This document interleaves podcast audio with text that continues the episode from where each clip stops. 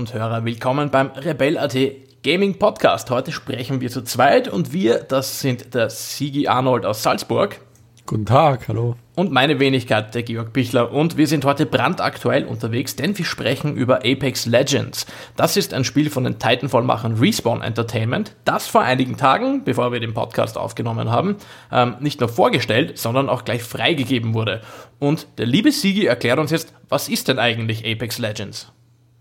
Ja, wie du schon gesagt hast, es ist von den Titanfall-Machern. Ähm, viele haben sich ja erwartet, dass es ein Titanfall 3 geben wird Allerdings ist aus dem Nichts Apex Legends veröffentlicht worden. Das ist ein Mash-up aus Battle Royale-Titeln wie Fortnite oder PUBG, ähm, Spielen wie ähm, Overwatch und ja, ähnlichen Shootern. Also es ist ein klassenbasierter Battle Royale-Shooter, wo man in Teams in einem futuristischen Setting gegeneinander kämpft, bis nur noch einer übrig bleibt.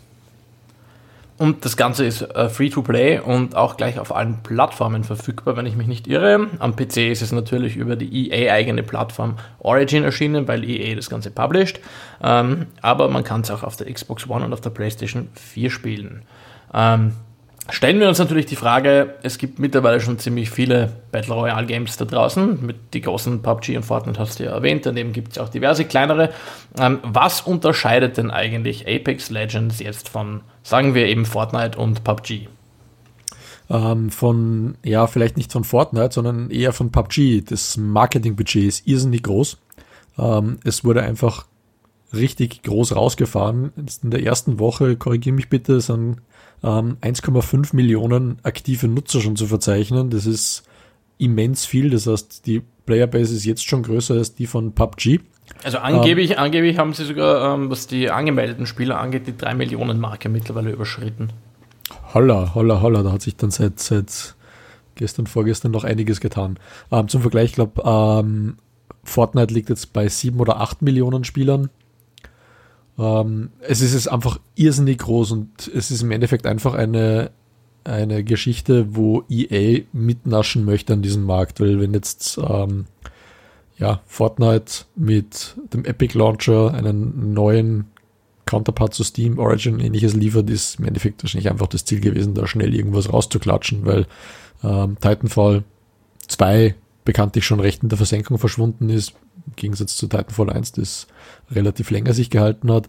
Also im, im Grunde, was, was unterscheidet Man hat einfach nachgebaut, was die anderen gut machen, ähm, im Sinne von Kundenbindung und ähm, Ansprache einer jungen Zielgruppe also den quasi Casual Gamer, der eine Konsole hat, vielleicht nicht unbedingt den ähm, tollsten Rechner hat, vielleicht ein bisschen einen älteren PC hat, eben vorrangig Konsolen, die von der Hardware auch nicht unbedingt High-End sind, ähm, und hat ein Spiel geschaffen, das relativ schnell und leicht zugänglich ist ähm, und überall gut läuft und eben jetzt versucht, Marktanteile abzugrasen, eben wie du schon gesagt hast, Free-to-Play und dann natürlich versucht, über kosmetische ähm, Items extrem viel Geld zu machen. Im Gegensatz Gut, das, haben wir, jetzt, das haben wir ja eigentlich schon bei der Monetarisierung. Das Ganze ist eben, wie gesagt, Free-to-Play, allerdings kein Pay-to-Win. Das heißt, es gibt nur kosmetische Sachen, die man sich freischalten oder erkaufen kann.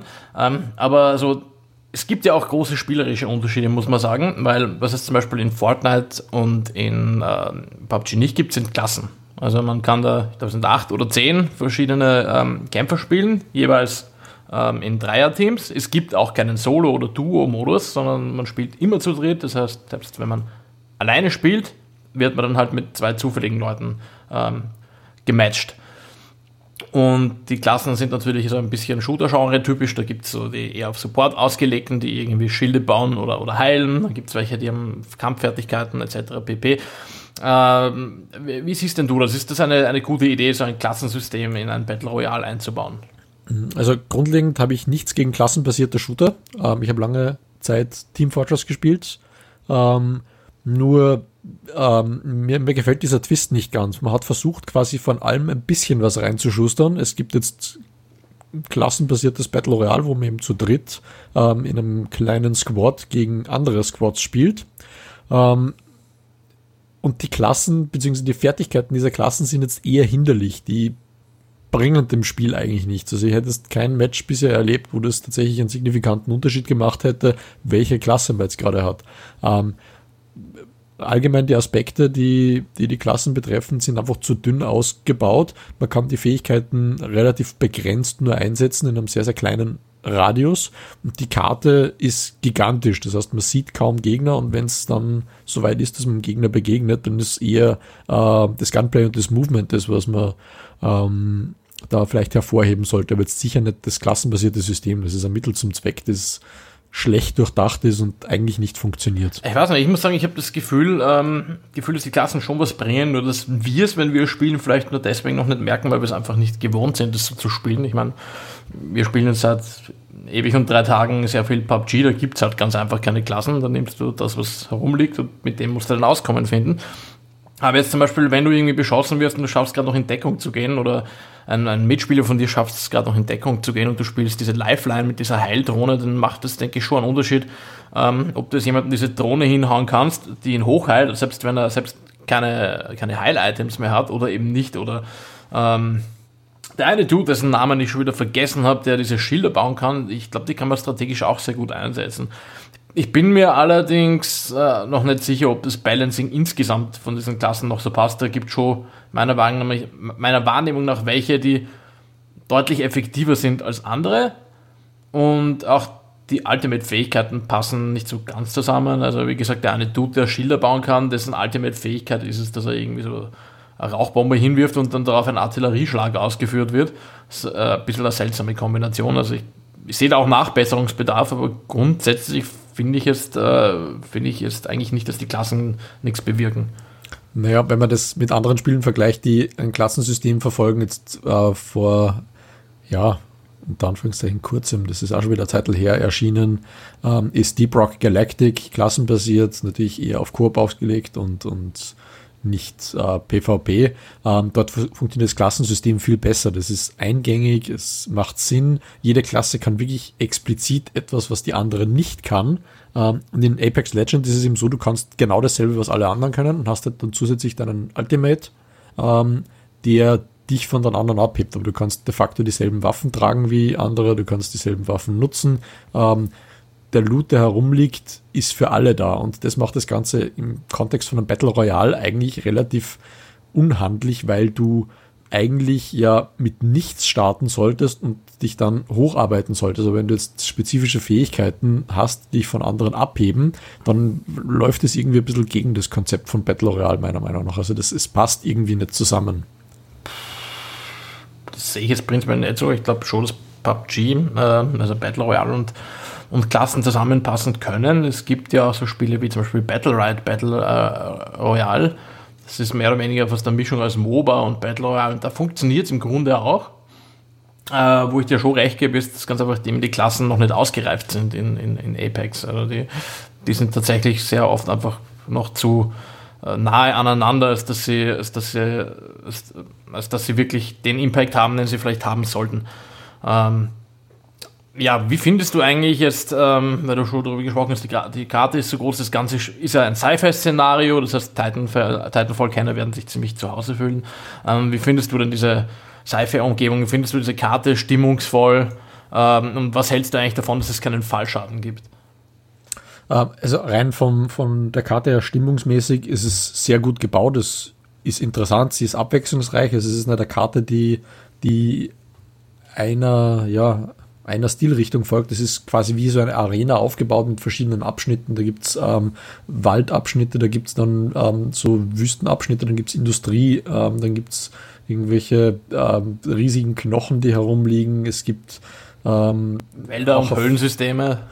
Genau, es ist, es ist von allem ein bisschen was dabei. Es ist eigentlich relativ interessant, weil man eben nicht quasi ähm, ja, das Gefühl hat, dass es quasi ein ja, ein, ein Battle Royale an sich ist, wo man tatsächlich um Leben und Tod kämpft, sondern es ist eine Arena, es ist eine, eine Sportveranstaltung. Die Arena ist ausstaffiert mit Anzeigetafeln, wer jetzt gerade der, der Kill-Leader ist oder ähm, welches Squad gerade wo sich befindet, wer wie viele Kills hat. Dann bin ich so also Unreal Tournament-mäßig was. Genau, also es ist eher wie, wie eine Sportveranstaltung aufgebaut, so wie, wie äh, Monday Night Combat, so ist in die Richtung. Ähm, aber es, ähm, also mich spricht es nicht an, aber es ist gut gemacht. Also das ist zweifelsohne sehr, sehr gute handwerkliche Arbeit. Ähm, was mich irritiert eben, eben, dass es zu viele Details gibt. Das heißt, ähm, es liegen so viele Gegenstände herum, es wirkt einfach zugemüllt ähm, und die Spieler gehen da drinnen total unter. Die Karte ist viel zu groß. Es werden maximal mit 60 Spielern gespielt, ähm, drei ähm, pro Squad. Das heißt, es gibt 20 Squads und die Karte ist elendig groß.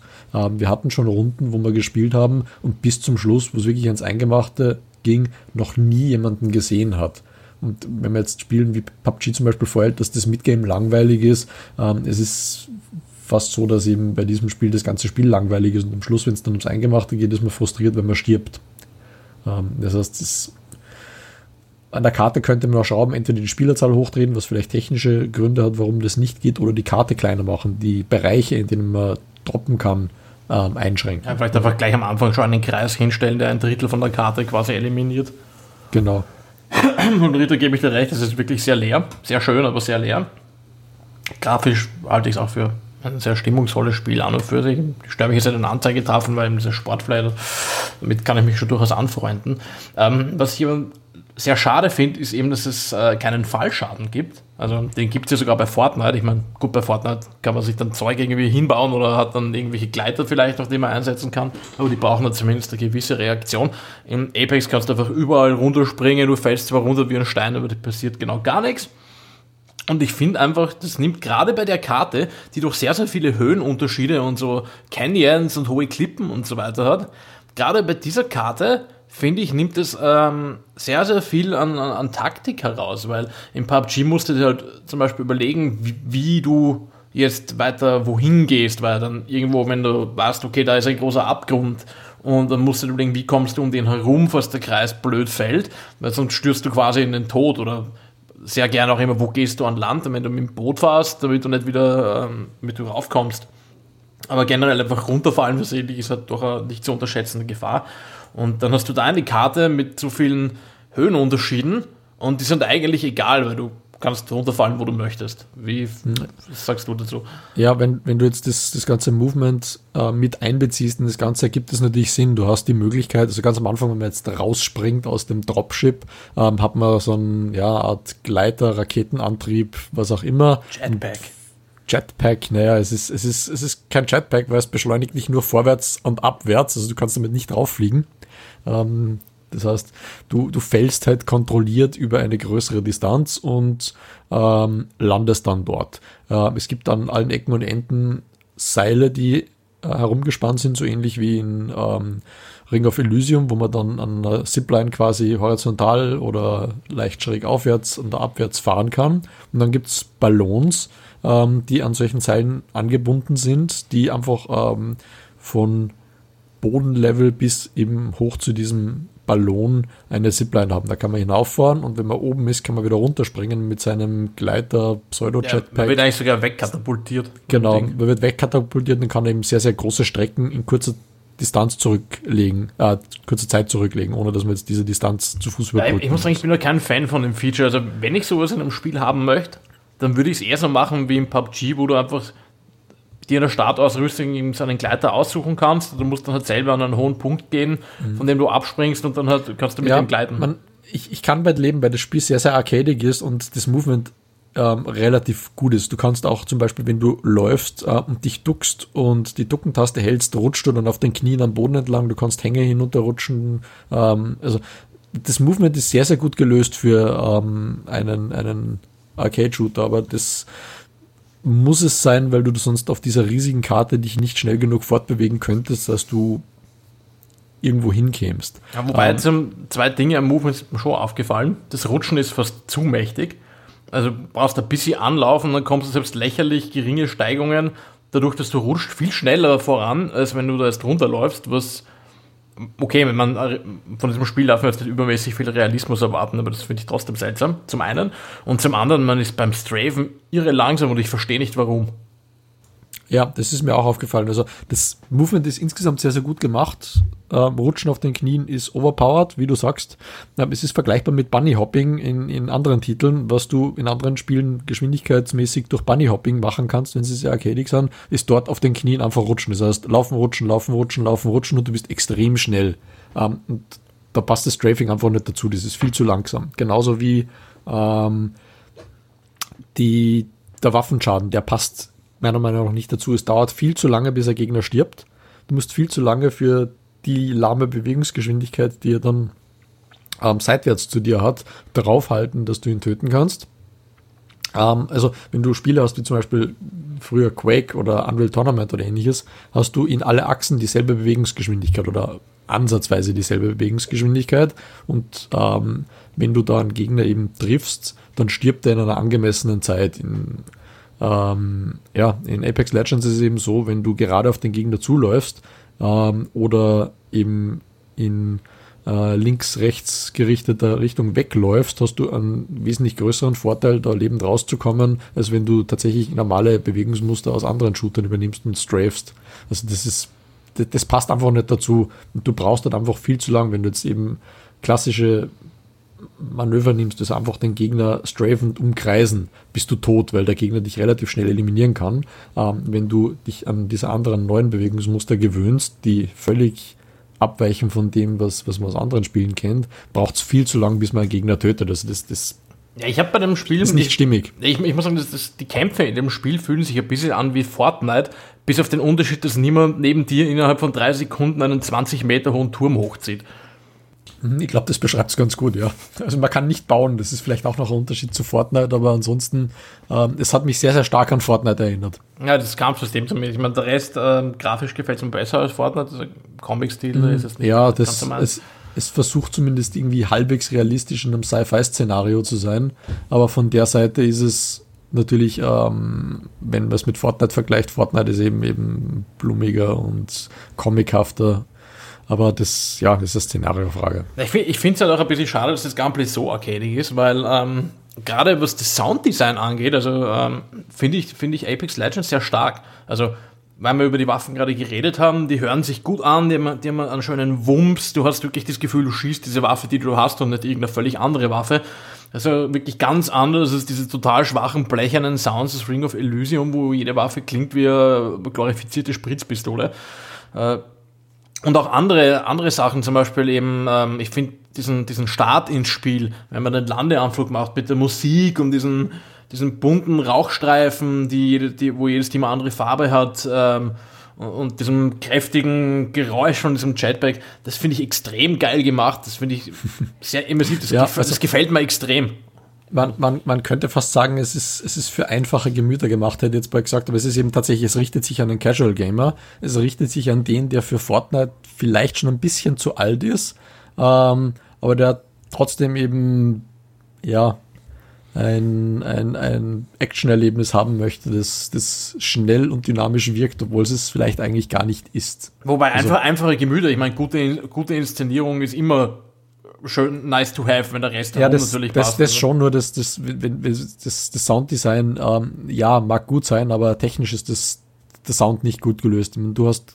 ähm, jetzt, wenn wir beim Sounddesign an sich bleiben, die Spielfiguren geben Kommentare ab, was gerade so in der Spielwelt passiert. Ähm, das heißt, du musst nicht immer auf, auf, auf statische Fakten dich verlassen. Das heißt, wenn der Ring kleiner wird, sagt dir die Figur, dass der Ring kleiner wird. Ähm, Aber es gibt auch so völlig Sinn, es gibt auch so völlig sinnbefreite Kommentare, wie wenn irgendjemand mit der Erste stirbt, dann ah, First Blood, seen it coming, okay. Ja. Ja, gut, also wie gesagt, das sind eben so Sachen, die cheesy wirken, das aber ähm, abseits dessen, dass es, dass es sich gut anhört, hat der Sound keinen spielerischen Nutzen. Du kannst nicht aus dem Sound abstrahieren, wie weit der Gegner weg ist. Du kannst nicht abstrahieren, dass irgendwo jemand auf dich zukommt oder wegläuft. Das sind ganz simple Geschichten. Äh, Doppler-Effekt, wenn jemand laufend ähm, schießend auf dich zukommt, gibt es in dem Spiel nicht. Oder also, zumindest wäre nicht bewusst wahrnehmbar. Puh, also ich muss sagen, die Richtungszuordnung finde ich funktioniert eigentlich nicht schlecht in dem Spiel. Ja, die, die Richtung ja, aber jetzt, wie gesagt, oder auf größere Distanzen herauszufinden, das aber auch die extrem schwer. Aber das liegt vielleicht auch einfach ein bisschen daran, dass es natürlich nicht exakt das gleiche Sounddesign ist, wie es zum Beispiel in PUBG, was wir halt schon in- und auswendig kennen. Ja, ähm, wobei PUBG da die, die die Messlatte ziemlich hochgelegt hat, das ist schon richtig. Und jetzt, wenn ich mir ähm, andere Titel anschaue, jetzt. Ja, außer es äh, funktioniert gerade nicht, das kenne ich ja zu Genüge. Ja, aber wenn du jetzt zum Beispiel Evolve anschaust, das hat jetzt zwar schon wieder ein paar Jahre auf dem Buckel, ähm, aber Evolve hatte ein deutlich besseres Ortungs- und Soundsystem, als es Apex Legends jetzt hat. Das ist. Was sagen, habe ich nie gespielt, da kann ich nicht mitreden. Ja, also im, im, Prinzip, es gibt deutlich bessere Spiele, die weniger arcadig sind, die versuchen halbwegs realistisch zu sein, aber trotzdem eben nicht, nicht super realistisch, die das deutlich besser machen. Das, ja. Einen Punkt würde ich aber gerne noch ansprechen, ähm, in dem ich finde, dass Apex Legends wirklich unschlagbar ist.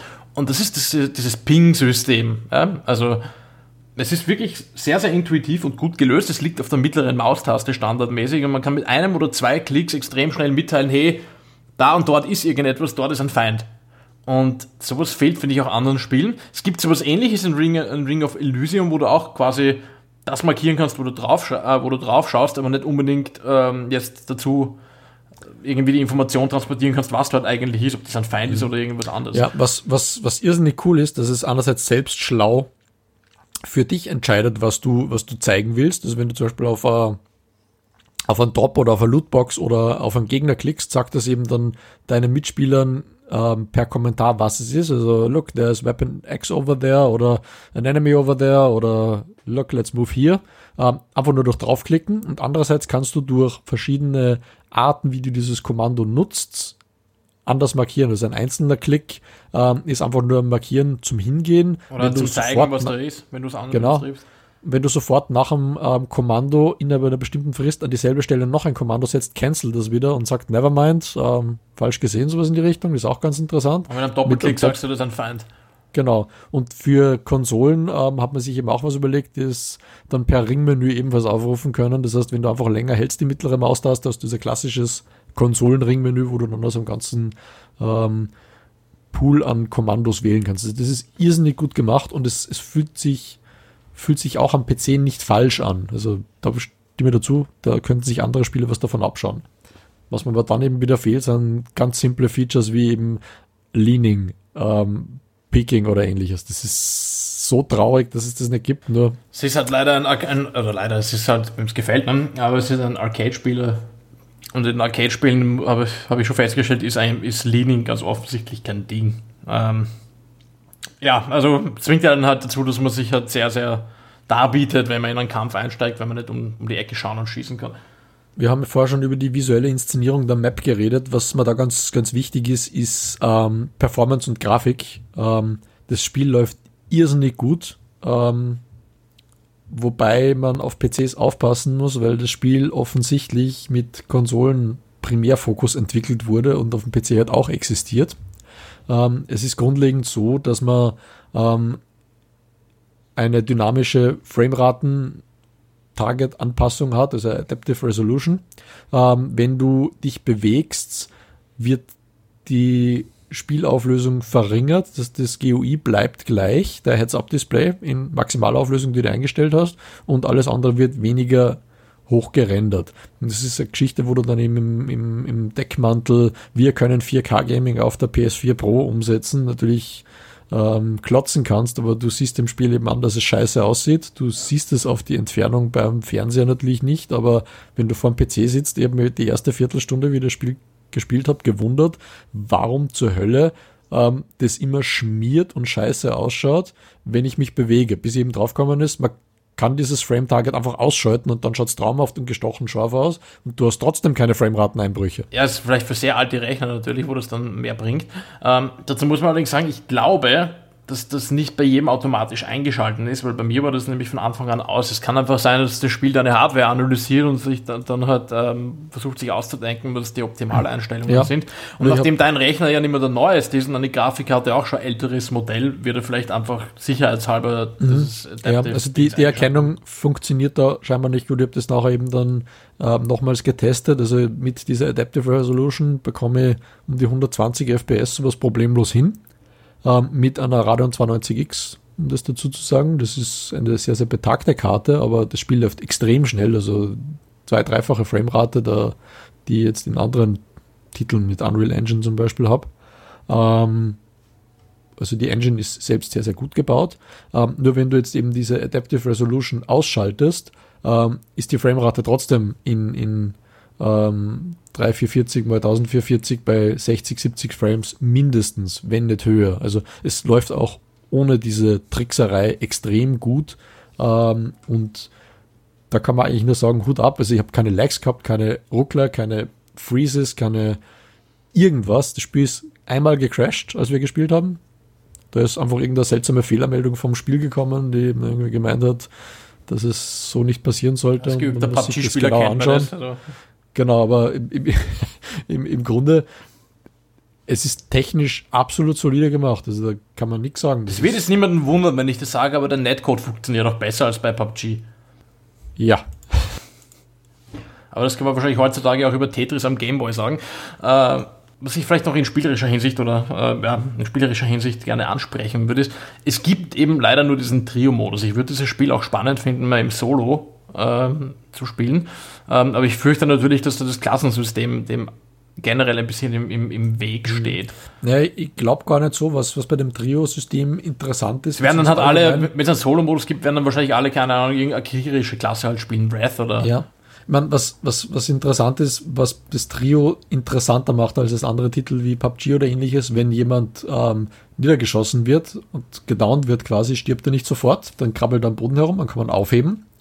Ähm, nach einer gewissen Frist kann man nicht mehr aufheben und dann kann man quasi seine, ja, sein, also eine Kopie von ihm oder Player Card kann man an sich nehmen und dann kann man zu einem äh, Gerät gehen, wo man quasi den Spieler wiederbeleben kann. Da kann man Dropship anfordern, das ihn dann einfach wiederbringt. Allerdings das heißt, muss man dann dafür auch irgendwie 10 Sekunden vor diesem Ding reglos herumstehen. Das macht das Ganze natürlich genau. etwas riskant. Aber auch wenn jetzt, wenn jetzt äh, ein Gegner einen deiner Mitspieler getötet hat ähm, der nicht mehr aufzuheben ist, hast du dann noch eine gewisse Frist, dass du ihn trotzdem wieder ins Spiel zurückbringen kannst. Das heißt, es ist nicht alles verloren, wenn du äh, mal einen verlierst oder wenn du vielleicht einen zweiten verlierst. Ja, das finde ich als, als Mechanik finde ich das ganz nett, vor allem weil es dann auch Frust ersparen kann, wenn man jetzt irgendwie das Pech hat, weil, keine Ahnung, macht einen Hot Drop irgendwo hin, wo viele hingehen, übersteht es ganz gut und dann stirbt halt doch einer ähm, dass man dann doch noch die Chance hat, genau. wenn man sich da durchsetzt, dass der nicht anderen Titeln eben sehr frustrierend, muss. wenn genau einer verliert. Aber dazu muss man sagen, es passt in dieses Sci-Fi-Szenario.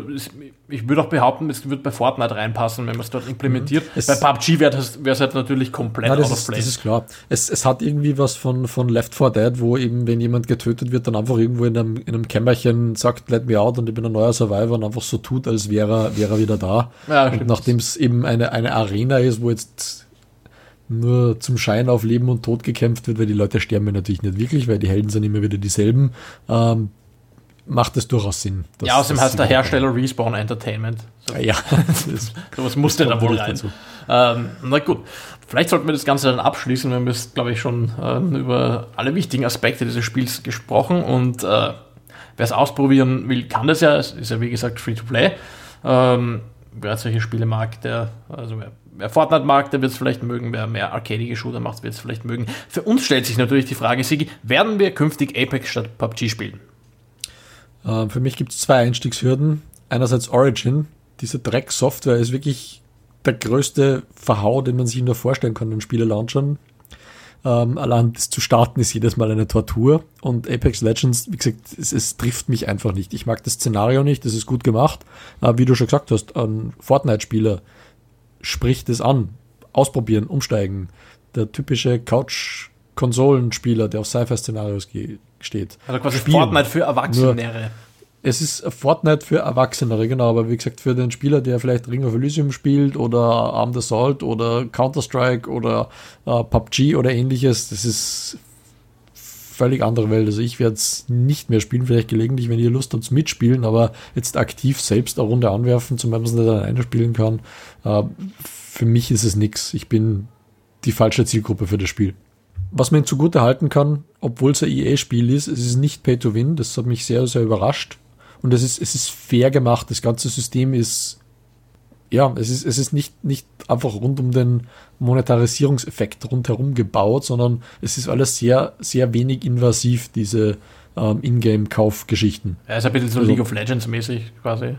Genau, richtig. Also wo, man, wo man sagen kann, ja, es ist okay, wenn du irgendwelche besonderen Kosmetika willst, quasi mhm. irgendwelche Skins, schlag mich dort dann. Ja, es gibt deutlich schlechtere EA-Titel, was das angeht. Ja, wir haben eh schon über Command Conquer Rivals gesprochen.